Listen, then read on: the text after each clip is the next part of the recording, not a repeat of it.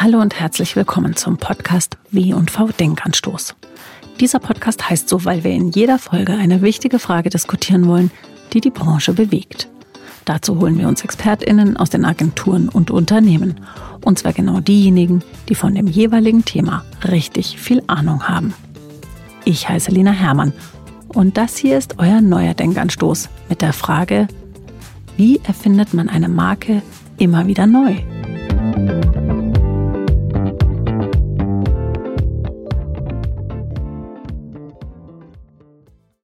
Mein heutiger Gast ist Franziska Kleinhans. Sie ist Head of Global Marketing bei Ritter Sport und in dieser Rolle für die übergreifenden strategischen Markenentscheidungen bei Ritter Sport zuständig. Das heißt, in ihrer Verantwortung liegt es, dass wir Ritter Sport als neu und innovativ und modern wahrnehmen und nicht als tradiertes, vielleicht sogar langweiliges, 111 Jahre altes Unternehmen. Herzlich willkommen, Franziska. Schön, dass du da bist.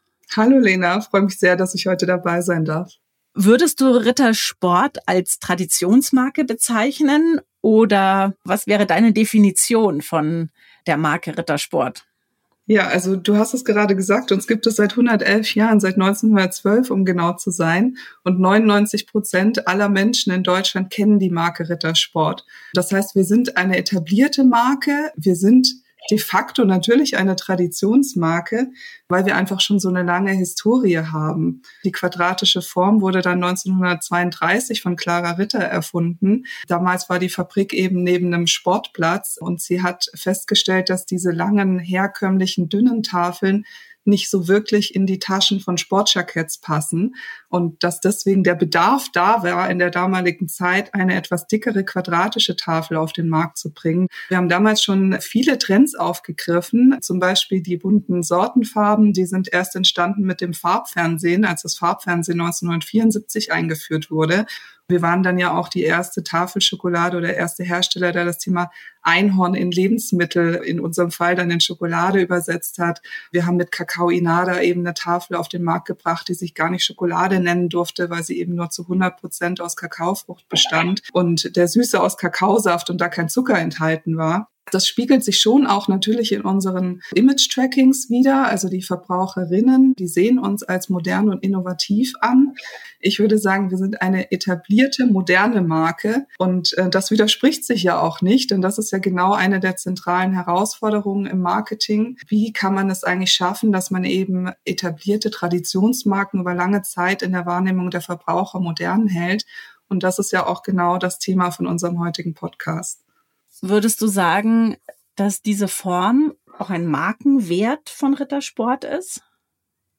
Ja, also definitiv. Bei Markenwerten gilt es ja auch immer zu definieren, was sind eben langfristige Markenwerte und was sind kurzfristige Themen, die man aufgreift. Gerade eben um langfristige Markenwerte aufzubauen, da gilt es eben darum, dass wir Erinnerungen und Assoziationen aufbauen, die die Verbraucherinnen mit dem Produkt und der Marke verbinden und je vielfältiger diese Erinnerungen und Assoziationen sind, desto leichter fällt es eben Verbraucherinnen, sich an eine Marke zu erinnern und die dann eben im Zweifelsfall auch im Sekundenbruchteil am POS eben identifizieren zu können und sich dafür entscheiden zu können. Und deswegen ist es ganz, ganz wichtig, dass man eben auch langfristige Markenwerte aufbaut. Und bei uns ist das definitiv natürlich äh, die quadratische Form. Es sind aber auch die Sortenfarben. Es sind aber auch nicht nur visuelle Werte, aber es sind eben auch Kernwerte, also die es ja auch im ersten Schritt immer zu definieren gilt. Also was gehört wirklich so im Kern zur Marke und was ist Bestandteil der langfristigen Markenstrategie und des Markenauftritts. Das heißt, neben den visuellen Markenkernwerten bei uns bei Rittersport haben wir eben noch Werte definiert, wie eben das Thema, wir sind eine moderne Marke, wir wollen auch so wahrgenommen werden, wir treten auch so auf in der Kommunikation, aber wir besetzen auch die Themen Genuss, Spaß, Lebensfreude und eben nachhaltiges Handeln und hohe Zutatenqualität auf der anderen. Also das sind so die zentralen Kernwerte und da sollte eben jede Marke schauen, dass sie die ganz konkret für sich definiert hat, weil das sind die, auf denen man denn eben langfristig aufbaut und auch die Markenstrategie und die Ziele aufsetzt. Würdest du sagen, dass Markenwerte generell immer langfristig angelegt sein müssen? Wie spontan, wie flexibel kann man sein, auch bei der Einführung neuer Markenwerte oder bei der Ergänzung von Markenwerten? Die grundsätzlichen Markenwerte sollten auf jeden Fall langfristig angelegt sein. Ich habe gerade davon gesprochen, dass es eben darum geht, Memory Structures aufzubauen. Und das ist etwas, das benötigt auf jeden Fall Zeit, das benötigt Kontinuität, benötigt auch Investitionen in die Marke, weil Verbraucherinformationen verblassen einfach auch schnell wieder im Gedächtnis und finden da dann einfach keinen Platz mehr. Ich brauche aber auch einfach in den langfristigen Markenwerten eine Basis, die es mir ermöglicht, mich permanent an die Veränderungen in der Gesellschaft anzupassen und eben mit denen Schritt halten zu können. Und da ist definitiv die Ergänzung eben von Markenwerten oder auch die Modernisierung von Markenwerten ein gutes Mittel. Also auch da muss man natürlich immer gucken, dass da kein Widerspruch entsteht zwischen alten und neuen Markenwerten. Aber grundsätzlich ist die Ergänzung von Markenwerten ein gutes Mittel, wenn man die strategischen Hausaufgaben gemacht hat und eben weiß, wo man hin möchte. Das ist auch so ein ganz beliebtes Mittel bei Markeneinführung oder beim Eintritt in neue Märkte, dass man erstmal so mit den wirklich inneren Kernwerten startet in der Kommunikation und dann nach und nach auch Themen hinzuaddiert, um da eben auch nicht zu viele Botschaften gleichzeitig zu platzieren. Das ist genau das, was wir bei dem Thema Nachhaltigkeit gemacht haben. Das gehört im Kern zu unserer Marke seit vielen, vielen Jahren und zu unserer Unternehmensphilosophie. Und das führen wir inzwischen eben stärker in die Kommunikation weil sich ja auch die Bedürfnisse und Ansprüche der Zielgruppen einfach wandeln. Und das ist eben deswegen ein gutes Beispiel dafür für die Ergänzung von Markenwerten. Wir haben natürlich immer noch unsere Kernthemen, fröhlich, augenzwinkernd, bunt, also alles, was auch auf das Thema Genuss, Lebensfreude einzahlt, aber haben da eben jetzt verstärkt in den letzten Jahren diese anderen Themen mit hinzugenommen. Und da ist es halt auch immer wichtig, dass einfach eine Passung und eine Glaubwürdigkeit vorhanden ist. Rittersport ist ja auch bekannt dafür, immer wieder lustige Aktionen in Form von Sondereditionen oder besonderen Geschmäckern auf den Markt zu bringen. Würdest du sagen, diese Spontanität, ist das auch ein Markenwert also es gehört sicherlich zu unserer Tonalität dazu. Ich glaube, wichtig ist immer, dass man im ersten Schritt eben die Markenkernwerte definiert und dann muss man eben aber auch die weiteren Aspekte der Markenpersönlichkeit definieren. Und da ist die Tonalität natürlich ein ganz wichtiger Faktor. Also wie kommuniziere ich als Marke mit meinen Konsumentinnen?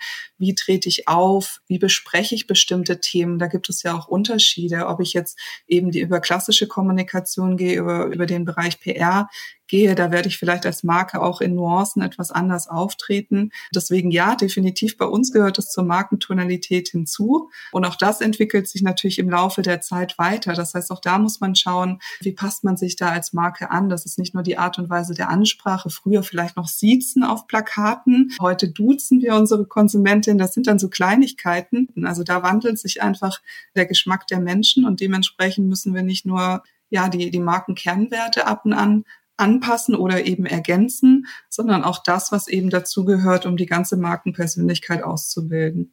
Wie schafft man es denn ganz konkret als etablierte, über 100 Jahre alte Marke als modern und frisch und jung oder jung geblieben wahrgenommen zu werden? Was sind so generelle Punkte, die man beachten muss? Ich glaube, es läuft ja nicht ausschließlich nur über das Aufgreifen von aktuellen Hypes und Trends, oder? Nein, also die Grundfrage ist ja, wie schafft man es, Trends und aktuelle Themen eben aufzugreifen und gleichzeitig in seinen Markenwerten stabil zu bleiben und sich seiner Identität treu zu bleiben. Wenn die strategische Basis definiert ist, dann kann ich ja auch genau abschätzen, welche Trends, welche Themen zahlen eben auf meine, meine Markenkernwerte ein und welche eben nicht. Also man kann und sollte ja auch als Marke nicht jeden Trend aufgreifen oder auch nicht äh, jede Bubble aufgreifen. Es gibt ja auch so ganz kurzfristige Hypes, die kann man dann auch mal getrost äh, an sich vorbeiziehen lassen und sich dann eben gezielt die raussuchen, die eben zur Identität passen und die auf die eigenen Markenziele einzahlen. Da ist es dann auch wichtig, welche Themen ich über was spiele. Es geht ja auch darum, den ganzen Marketingmix zu bespielen und da eben zu identifizieren, was sind langfristige Trends, auf die ich eben auf eine Weile aufbauen kann, wo dann vielleicht auch ähm, Produktentwicklungen eben darauf aufbauen, die ja eine gewisse Vorlauf- und Entwicklungs- und Einführungszeit in den Handel benötigen. Und was sind dann aber auch Themen, die wir im Social-Media-Bereich sehr schnell aufgreifen können und dann einfach dafür zu sorgen, dass die Unternehmensprozesse auch so aufgestellt sind, dass man überhaupt in der Lage ist, diese Trends kurzfristig umsetzen zu können. Und zu erkennen. Und zu erkennen, genau. Und aus dem Grund habe ich zum Beispiel auch mein Team in den letzten Jahren so umstrukturiert, dass wir sehr viele Themen wieder ins Unternehmen reingeholt haben. Jetzt habe ich eben das Glück, dass ich da in einem ganz tollen interdisziplinären Team arbeiten darf, die auch Lust haben auf aktuelle Trends. Das ist auch ganz wichtig. Und so sind wir jetzt eben auch in der Lage, dass wir ganz, ganz schnell breites Spektrum an Themen bedienen können. Und das ist dann eben auch notwendig, wenn es eben um das Bedienen kurzfristiger Trends geht. Wie genau läuft das ab bei euch im Team? Habt ihr dann eine Redaktionssitzung? Wie ist da so ein Entstehungsprozess? Ja, also ähm, spannend, dass du es ansprichst. Wir haben tatsächlich ein Redaktionsteam, das nennt sich Newsroom-Team. Und die beschäftigen sich tatsächlich mit solchen Dingen. Das ist auch ein interdisziplinäres Team. Das besteht nicht nur aus meiner Abteilung, sondern da sind auch die Bereiche ähm, PR und eben Nachhaltigkeitskommunikation integriert. Und die sitzen dann tatsächlich zusammen zu aktuellen Themen und überlegen sich, was sind die, die wir kurzfristig aufgreifen können, die wir über unsere eigenen Kanäle bespielen können. Das andere ist, dass wir als globales Marketing-Team, das eben so für die übergeordnete Markenstrategie und den Auftritt zuständig ist, wir auch ganz eng mit unseren Kolleginnen und Kollegen in den Länderteams zusammenarbeiten. Und die sind natürlich noch mal viel näher an den Märkten, an den lokalen Insights und können da einfach auch Themen schneller aufgreifen, die dann vor Ort aktuell sind. Aber diese KI-Schokolade kann man nicht bei euch im Online-Shop kaufen, sondern das ist so eine Art Goodie für Special Friends. oder so. Das ist, das ist genau ein Beispiel für so einen ganz kurzfristigen Trend, wo man sagt, da gibt es gerade ein Thema, das ploppt total hoch. Jeden Tag sehen wir hier hunderte neuer KI-Tools, äh, gerade jetzt auch im, im kreativen Bereich, im Marketingbereich aufploppen, sage ich jetzt einfach mal. Und das war eben, wie du gesagt hast, da gibt es ein Team, das guckt sich an, was sind eigentlich gerade so Themen, die aktuell da draußen rumschwirren. Die setzen sich dann zusammen und haben dann gesagt, Mensch, dann lass uns doch mal das zum Anlass nehmen und einfach mal eine KI-Sorte kreieren, um das Thema eben aufzugreifen in der Kommunikation. Wie spontan, wie spielerisch darf man sein? Ja. Wie sehr darf man auch loslassen und sagen, es macht nicht gleich meine gesamte Positionierung oder meine Markenstrategie kaputt, wenn ich einfach mal was Neues ausprobiere und eventuell auch nach einem Jahr feststelle, okay, war eine blöde Idee, lassen wir wieder. Ich glaube, das hängt sehr stark davon ab, wie stark die eigene Markenstärke, die Markenidentität schon ausgeprägt ist. Wenn man schon sehr klar positioniert ist als Marke mit einer jungen Zielgruppe, dann kann man sich heutzutage, glaube ich, viel, viel mehr erlauben. Trotzdem sehen wir, dass wahrscheinlich auch wegen der Vielzahl an Kanälen, an Kommunikationskanälen, an Absatzkanälen, an Vertriebskanälen, das Marketing generell, es wird sehr performance orientiert, es wird sehr absatzorientiert, ist sehr geprägt von schnellen Aktionen, die möglichst schnell auch ja ein Resultat liefern. Würdest du sagen, dass generell langfristige Werte und die Markenpflege so ein bisschen hinten runterfällt? Oder glaubst du, dass es bei den Unternehmen schon auch irgendwie angekommen ist, dass gerade wegen dieses Tempos und der Vielfalt an Content und der, der Überfrachtung unseres gesamten Lebens es noch wichtiger ist, in die Marke zu investieren? Man braucht immer beides letztendlich.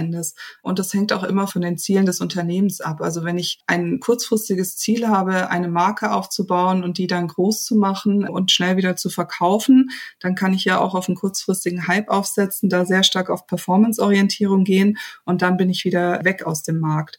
Dritter Sport, wir sind als Familienunternehmen bestrebt, wir wollen unabhängig bleiben und wir wollen eben auch in langfristige Themen investieren, also gerade auch im Bereich Nachhaltigkeit. Und da ist es eben wichtig, wichtig, wenn ich dann diese langfristigen Ziele habe, dann brauche ich auch eine starke Marke, auf der ich eben aufbauen kann. Dann muss ich auch in die Marke investieren. Und Performanceorientierung ist wichtig, weil man braucht das Geld, um eben in langfristige Ziele investieren zu können. Langfristig, glaube ich, funktioniert Markenerfolg wirklich nur, wenn man eben kontinuierlich in diese Memory Structures investiert und da dann eben eine entsprechende Markenstärke am Ende erreicht. Weil performanceorientierte Aktionen können natürlich gut dazu beitragen, kurzfristige Ziele zu erreichen, aber langfristig ist es einfach die Markenstärke aus meiner Sicht, die den Unterschied macht. Das war ein schönes Schlusswort, liebe Franziska. Ich danke dir sehr für diese Insights, die du hier geliefert hast. Vielen Dank dir. Danke dir auch, Lena. Vielen Dank fürs Zuhören. falls euch dieser Podcast gefallen hat, dann hört doch auch mal in die anderen Folgen rein und hinterlasst uns gerne eine Bewertung. Außerdem lege ich euch den W&V Trend Hunter ans Herz. Einmal im Monat sprechen wir richtig intensiv über ein besonderes Thema, das die Branche gerade besonders bewegt. Wir hören uns.